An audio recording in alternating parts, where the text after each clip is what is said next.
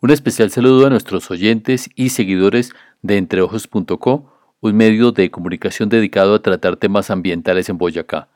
Gracias por escucharnos en esta nueva aventura del podcast.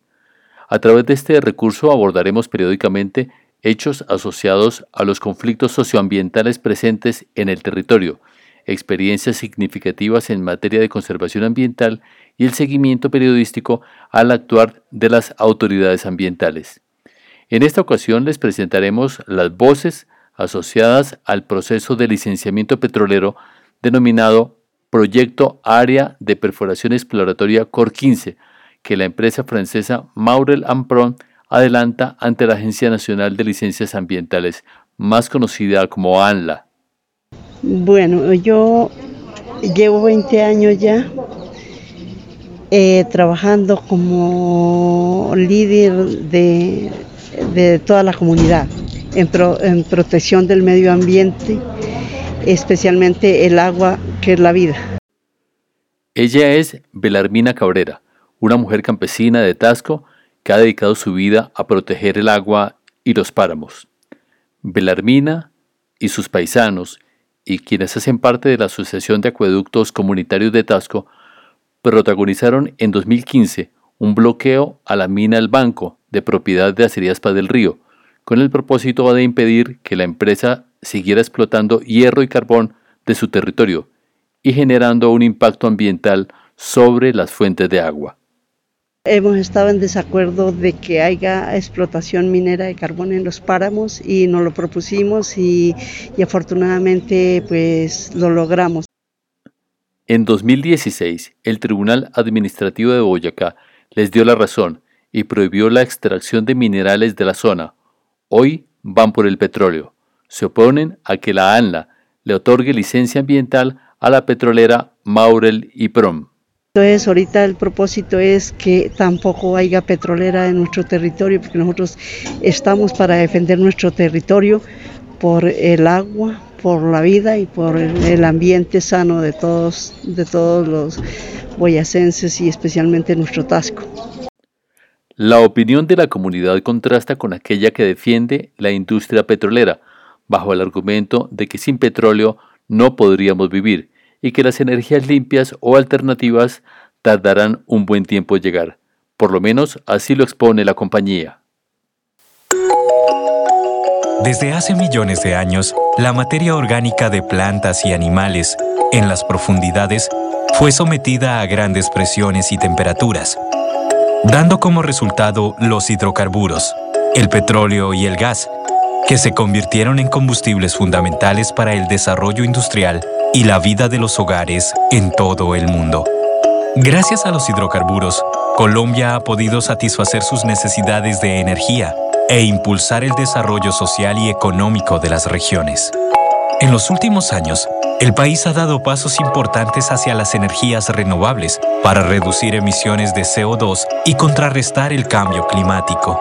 Esa transición toma tiempo y, mientras tanto, urge responder a la creciente demanda de energía de los colombianos. Los hidrocarburos pueden cubrirla, siempre y cuando aumenten las reservas existentes. Las reservas de petróleo garantizan el autoabastecimiento del país por cerca de seis años y las de gas por 8. Si en ese tiempo no se encuentran nuevos yacimientos, las regiones dejarán de recibir regalías por hidrocarburos y el país se verá obligado a importarlos. Habrá un gran impacto negativo en las finanzas públicas y el desarrollo. La academia, o al menos un sector de ella, tiene un planteamiento en ese mismo sentido. Colombia es un país que depende mucho de los hidrocarburos. Si yo no los tengo para venderlos o si yo no permito que eh, la gente los extraiga y los pueda vender, pues sencillamente lo que tengo que hacer es comprarlos porque yo no los puedo producir. Quien habla es Janet Pineda Triana, docente de la Universidad Pública de Boyacá, la UPTC, e investigadora del Instituto de Ciencia y Tecnología de Materiales, INCITEMA.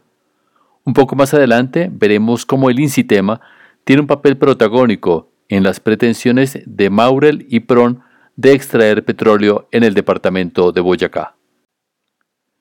Pero antes de entrar en más detalles, Volvamos un poco al principio para explicar en qué zonas del departamento se pretende ejecutar este proyecto petrolero y cómo, según Maurel y Pron, no impactará áreas de importancia ambiental.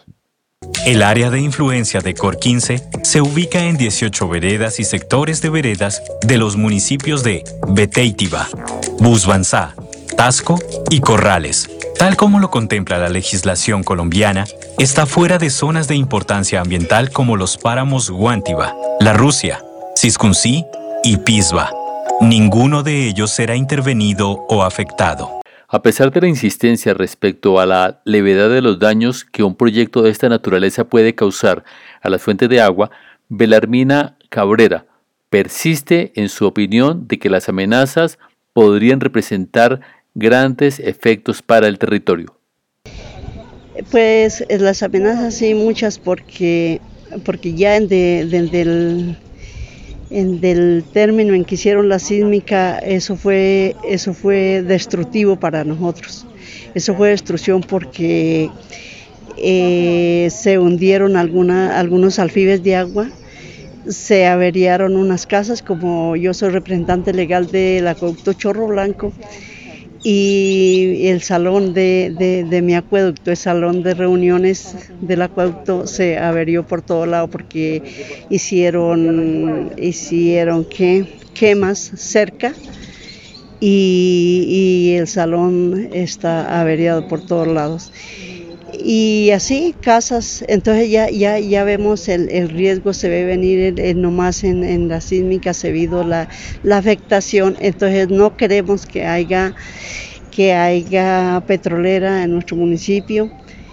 Y, y, por eso estamos hoy aquí eh, poniéndole la frente y el pecho a esto en, en que la ANLA y pues nos, nos, nos valore que nosotros no vamos a, permitir, nosotros estamos en contra de, de, esas, de esas multinacionales. Hemos estado mucho, mucho luchando en favor del agua y en este momento sabemos que si, si va a haber petrolera, entonces, ¿qué sería la vida de, de Tasco y todos sus habitantes?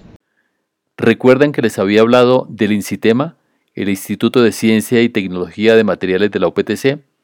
Este instituto fue contratado por Maurel y PRON para realizar el estudio de impacto ambiental del área de perforación exploratoria COR 15. La profesora Janet Pineda Triana nos explica cómo se realizó el estudio y cuál fue su alcance. Con este estudio de impacto ambiental es lo que se ha buscado identificar esas fuentes hídricas para que no se vean afectadas por, el proyecto, porque consideramos que es un recurso vital durante el ejercicio del estudio de impacto ambiental se vinculó una serie de grupos de investigación de reconocida trayectoria en la universidad. El grupo de investigación del componente biológico, es decir, flora, fauna, se vinculó a un grupo de investigación que hiciera todo el estudio de la parte geológica y se hizo la vinculación de un grupo de investigación que hiciera toda la parte social.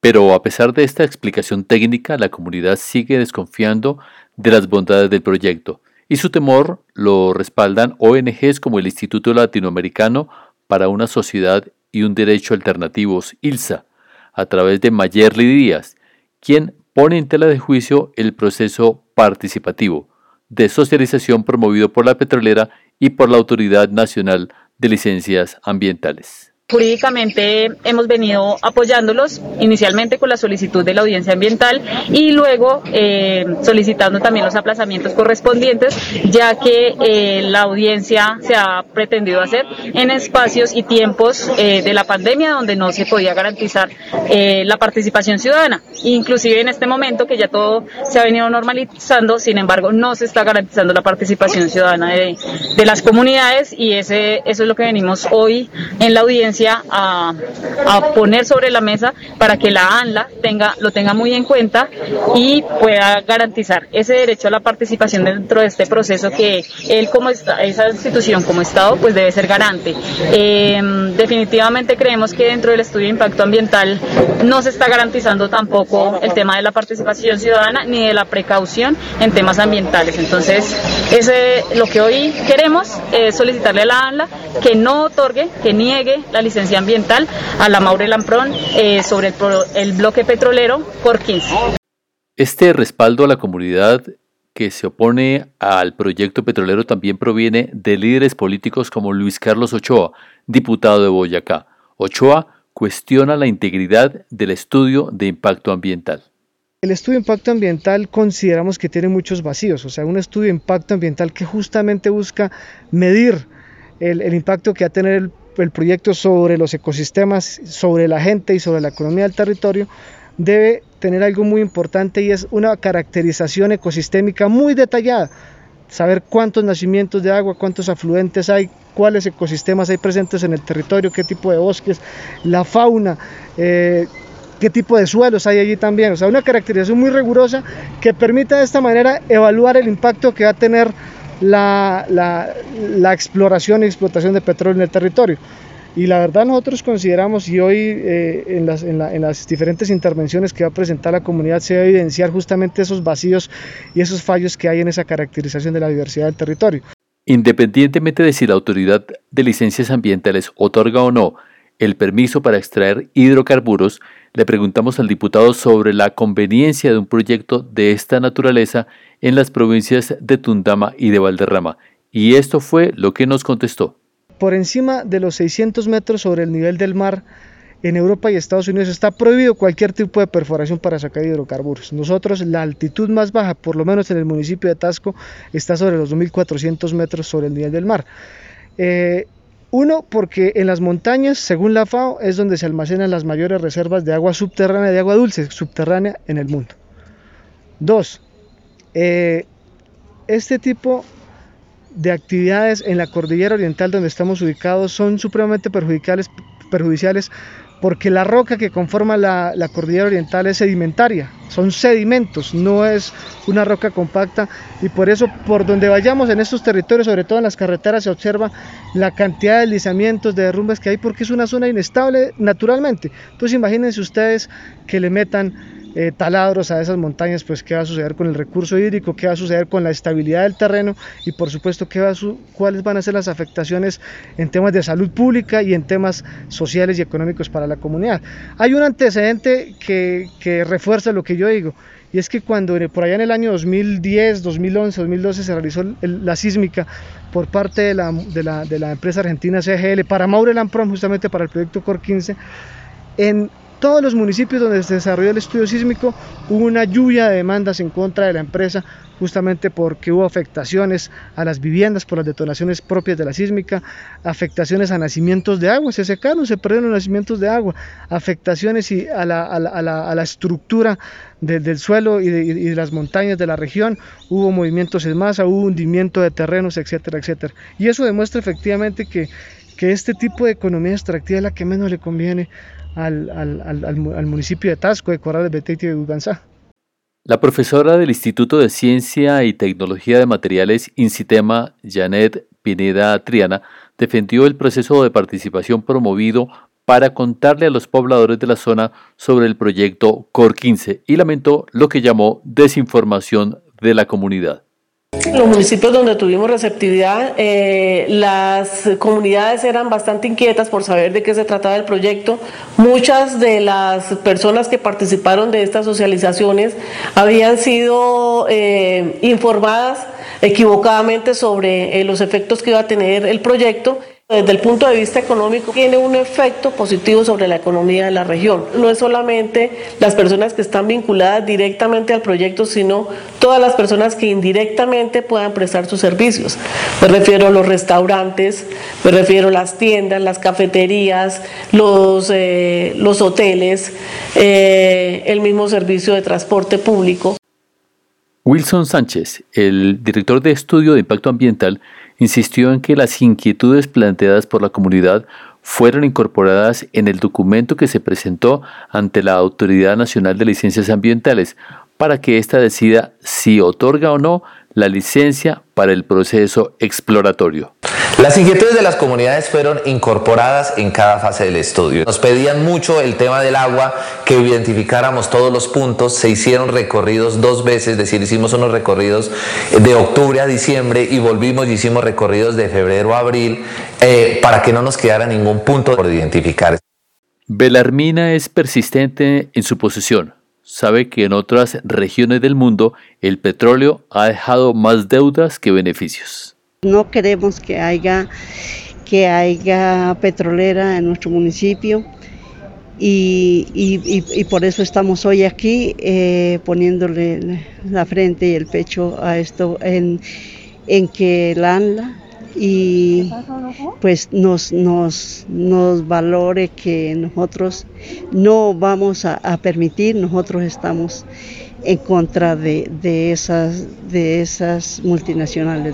El debate está servido y aunque la decisión está en manos de la Autoridad Nacional de Licencias Ambientales, la comunidad que se opone al proyecto y los colectivos ambientales que la acompañan están dispuestos a dar la pelea hasta el final, todo por defender el agua y la vida que brotan de las montañas. Este episodio es una producción de entreojos.co y de Conecta Media SAS. Gracias por escucharnos.